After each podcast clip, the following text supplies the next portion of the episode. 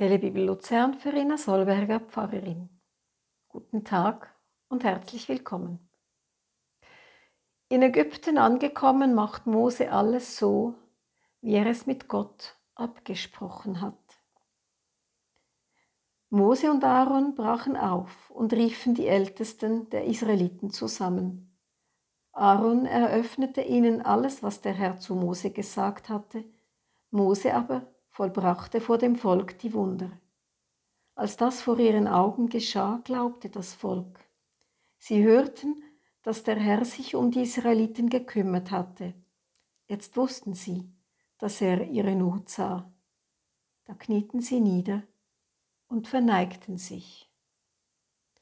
Aaron spricht, Mose demonstriert die wundersamen Kunststücke, die ihm Gott beigebracht hat.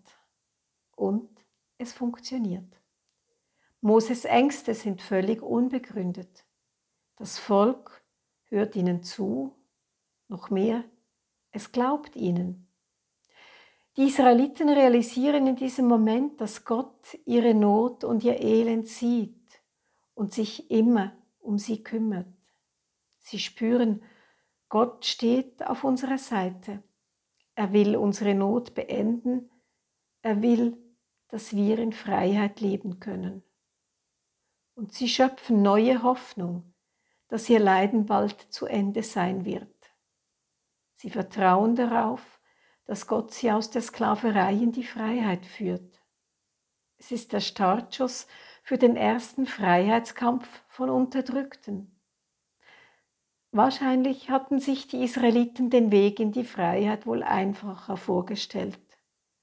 Da lagen immer wieder Steine auf ihrem Weg und ab und zu sehnten sie sich sogar zurück in die Sklaverei, an die Fleischtöpfe Ägyptens.